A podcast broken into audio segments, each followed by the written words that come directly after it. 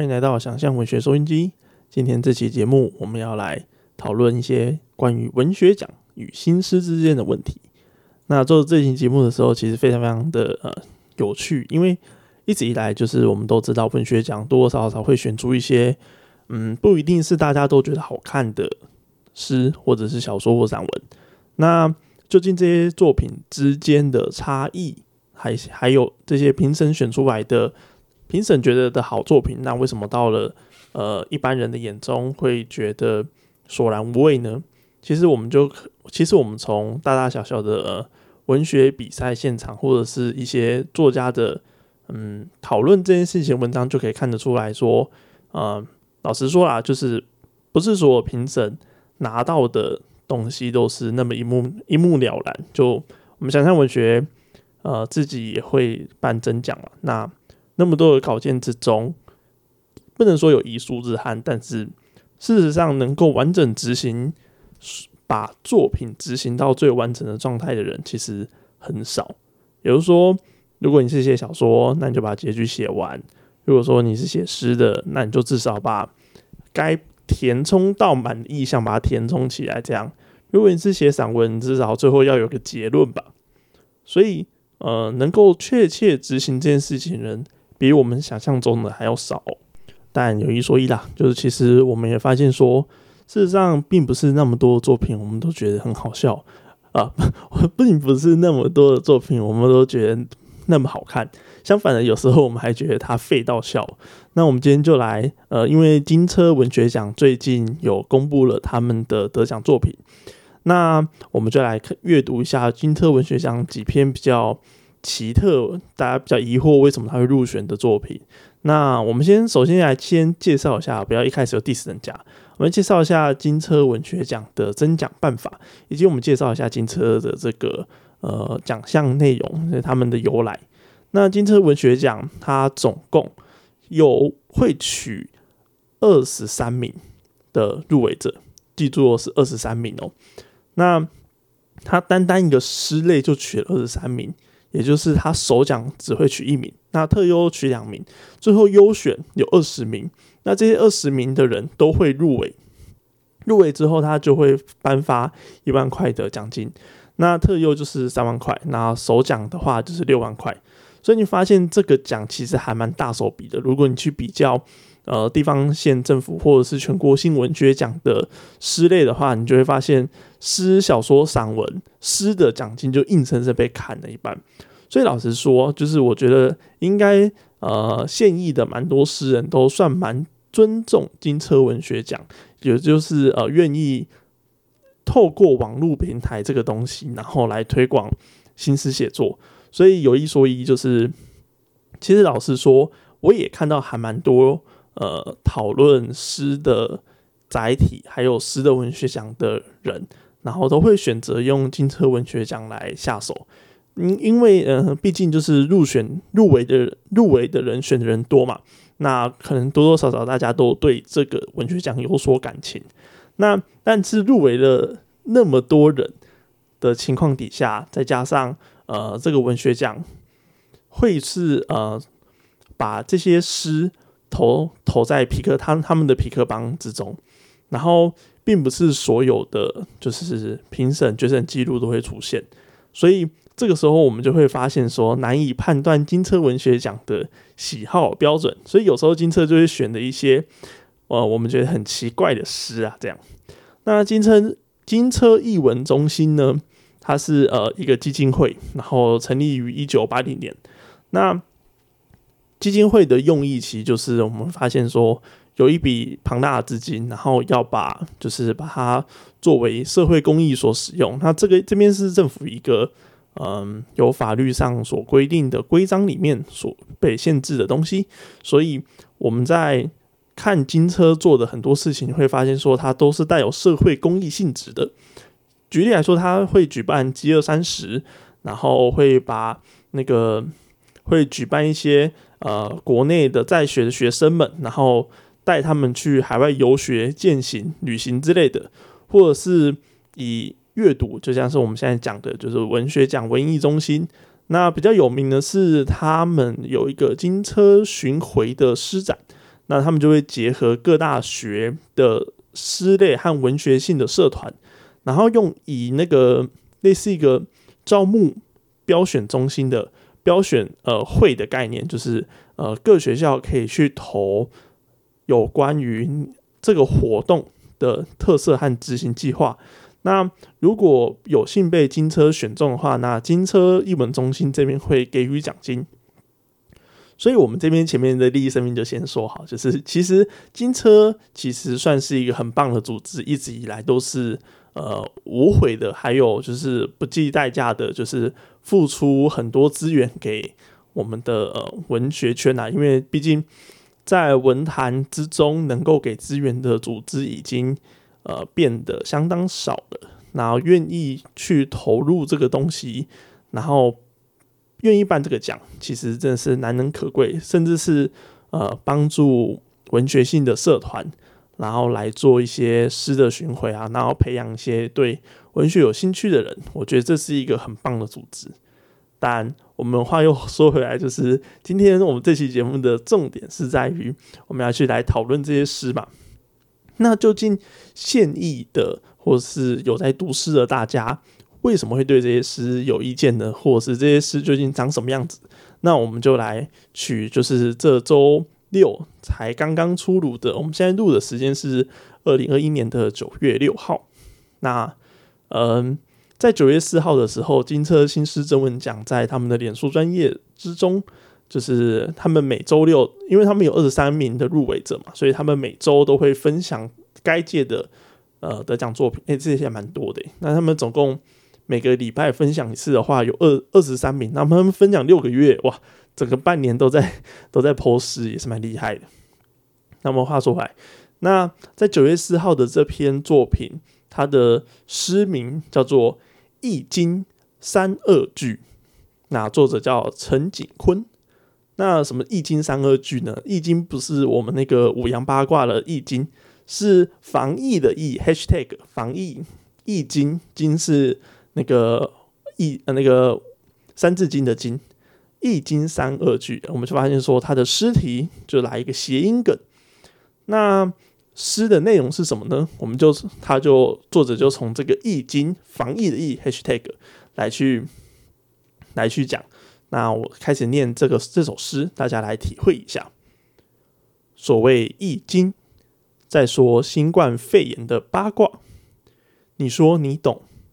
就当你懂了，你说不懂，你就真的懂了。魔鬼藏在市场里，政治藏在魔鬼里，还得揪出一只替死鬼，在十字架环境，顺时钟也好，逆时钟也行，无所谓对错，转了一圈都回到原点。核糖核酸的长度。用白骨来丈量最大公约数，称为社交距离。变是永远不变的真理。翻脸和翻书同台竞技，终点尚未划线，裁判已经确诊。等一下，先让我笑一下。好，下下面拿什么老拿什么和老天谈判？照妖镜前丑态百出，只剩统计数字对空气宣传，没有退路，所有的身家都得压住，一秒才是最后的赌资，开牌才会见真章。我以不变应万变，乖乖戴上口罩，一张灵符挂在在鼻头挂单，镇压所有僵尸。瓦力，这个这首诗就这样念完的。我发现这首诗真是有点有点好笑。那这首诗，我们来因为我们身为一个就是合格的读诗的观众，总得要对这首诗的结构还有意象做一些赏析和表述，所以我们就来回来赏析的部分。那开头的部分，作者就很聪明，或者是很小耍小耍那个小聪明。然后来去讲《易经》，《易经》跟五阳八卦的《易经》，事实有某些重叠，或是有某些就是深刻的意涵。那我我们这边就是来看，就是作者在第二句告诉我们的所谓《易经》在说新冠肺炎的八卦。诶，注意哦，八卦。而且你要注意一下，这个作者的用字是新冠肺炎。读着读着，好像就能读懂作者的政治立场了。那作者在呃第第三段的时候，他就说：“顺时钟也好，逆时钟也行，无所谓对错。”诶，作者好像不是很在乎对错，所以转了一圈之后，又回到了原点。那这个时候，作者又继续说：“我觉得最好笑的是这段，就是呃。”终点尚未划线，裁判已经确诊，是在说哪位官员已经确诊了？不知道。那我们这边就先按表不论。刚刚想了想，也许是川普吧，I don't know。好，我们继续。那拿什么和老天谈判？照妖镜前丑态百出，只剩统计数字对空气宣传等等。有人会用统计数字跟空气宣传吗？哦，可能可能在说清零呐，就是说说，哎，清零有什么好宣传的？不知道。那我们看下一段就很知道作者的政治立场，没有退路，所有的身家都是压住，疫苗是最后的赌资。哎，疫苗是最后的赌资，这个赌资是不是在暗讽蔡英文政府操作高端股票呢？I don't know。我们继续开牌才见真章哦，所以是盖牌嘛？现在现在盖牌这两个字超流行，我现在到处到那个眷村地方的地方说明会都会，就民众如果不爽的话，就会说因为什么盖牌？为什么要隐瞒？把会议记录拿出来之类的。殊不知，就是如果真的拿出会议记录，可能就不是讲不是讲三三加四啊，就是我们自己的事情这样。哎，好，我以不变应万变，乖乖戴上口罩。一张灵符挂在鼻头，在鼻头挂单，其实不只要挂鼻头啊，也要挂嘴巴，镇压所有的僵尸。不太确定僵尸是是呃有暗喻某些东西的，毕竟就是这个东西，呃，反正疫苗和我们所谓的防疫的东西，我们其实都可以预测到，多多少少在二零二一或二零二零的文学的。征稿里面都应该会出现类似的题材和类似的东西，但是 我们觉得感觉很有趣的部分是为不知道为什么会是这首入选这样，所以我们就发现说，哎，好像难道是说，嗯，难道是评审评审评审突突然觉得就是应该要选一首当代疫情诗吗？然后就不知道，就是入决选的诗不多，所以就选这首。我觉得最最有趣的是作品介绍，这些公开资讯我们都可以在脸书、脸书上看到。这样，那作品介绍我们是可以看从那个标点符号的那个 就可以看得出来，这个这个作品介介绍肯定有点问题。我先念作作品介绍：新冠肺炎的疫情的新冠肺炎疫情的根本原因在于人们对新冠病毒的一知半解。嗯，好像有道理，所以这不是要搞疫苗了吗？像极了《易经》，人们也对《易经》一知半解哦，有有道理。不过，对哦，whatever，我们继续。因此，以上啊，美国上上引号《易经》下引号为双关语，描述疫情发生以来的乱象。句点，这个句点是半形的，逗点也是半形的。而且这个半形是手机打出来的半形，我们的我们的作品介绍可能是我们是来自于手机，手机把它 key 出来这样啊啊！我觉得这个作品介绍呢，嗯，没有问题，就是任何一个作者都有权利对他的作品就是做任何的解释。毕竟，就是作品出来，这个生出来的作品也是你自己嘛。那多多少少也可以代表这个作者的阅历和品味。所以我们说，呃，我们在写中文或者是写华文的作品，或者写 whatever，不知道大家怎么，哎呀真正确，大家不知道怎么称呼。大家在写这个中文的语言的时候啊，我们会发现说，我们标点符号用对。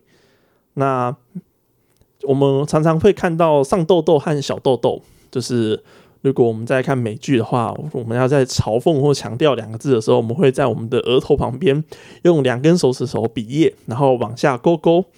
这个上下勾勾啊，上下痘痘，其实是只有在英文或者是我们的身份认同我是中国人的话，我们才会使用这个上勾勾和下勾勾，上痘痘和下痘痘。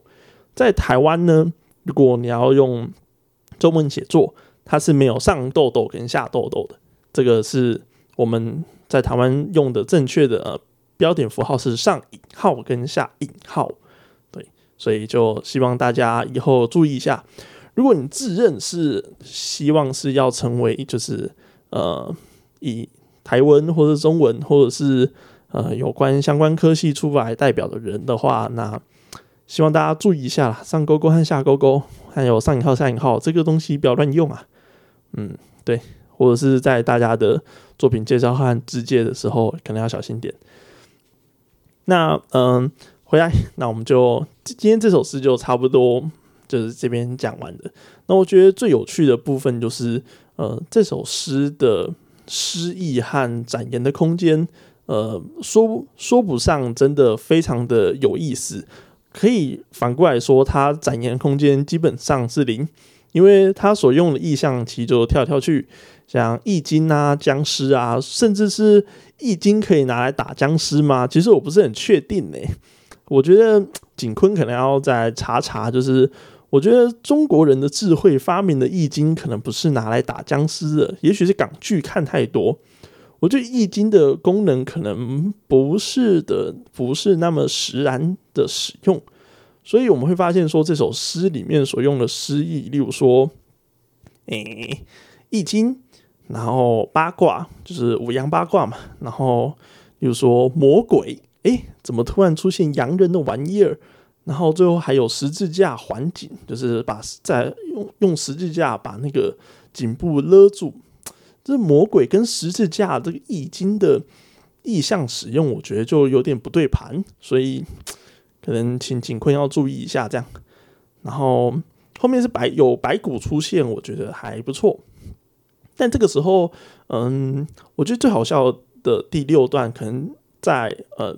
虽然效果上有达成，但是在嗯所谓的诗意上可能会有点疑惑，就是因为这首诗是一个可能比较使用易经玄怪之类的诗，所以这个时候你突然讲终点尚未划线，裁判却已经确诊，为什么要用裁判呢？可以讲一下上帝啊，或者是逆时钟顺时钟之类的，不知道顺知道谁谁谁确去去确诊嘛之类的，不知道对，所以我觉得可以去。有这边意象的使用，我会建议啊，就会使用一个比较中国的，例如说，你可以讲道士啊之类的，江湖道士乱教人民如何防疫之类的，可以把意向做一个更总结性、更集中的一点的呃东西。然后下一段也是有点看得出来，景坤的呃意向群有点被带歪了，就是我觉得这边可以看得出来作者。有想要讲的东西，但是他想要讲的东西并没有经过一个转化。例如说，疫苗是最后的赌资，改牌开牌才见真章。诶，我觉得疫苗是最后的赌资，这个东西也很洋人呐，也很资本社会化啊。就是为什么为什么不把它变成一些更，例如说劫难结束啊，或者是我们在围棋的时候也会有一些比较打劫。或者是对赌对开的一个的形容意象，我觉得，我就建议啊，再想想，再想想这样。那好，那今天这首诗的赏析就差不多，差不多到这个地方。那我们就纯粹以文会友，以文会友。对，那我们今天就差不多介绍到这里。那谢谢大家今天的收听。那我们就纯粹以诗赏诗啊，那我们就不要对人生公行。不要对人生进行那么多的攻击。那我前面也讲到了，就是金车文学奖，就是办了这么多的文学奖和办这么多讲讲座。但虽然选入了这么多人，那总有失手的部分，但是毕竟一个文学奖抛出来作品，总是得受大家公平。那我们就可以来稍微让大家想一下，就是那为什么是这样子诗呢？或者是退一步来说，如果大家觉得自己写诗写得很好，然后可能有投这个稿，但为什么会被这样子的诗打败？那在这样子的评审场合里面又发生了什么事情？或者我们不要去探讨评审场合发生的事情，毕竟那是一个比较无稽的，我们难以去呃预估、去规划的场合。未来我们自己在呃看待呃新诗的比赛现场或者现代诗的比赛现场之中，我们能不能有一些啊退步，或者是我们心中有个下限，就是哦，我们更会被某些作品打败哦。好啦，那今天想象文学收音机就到这边，那感谢大家的收听。拜拜。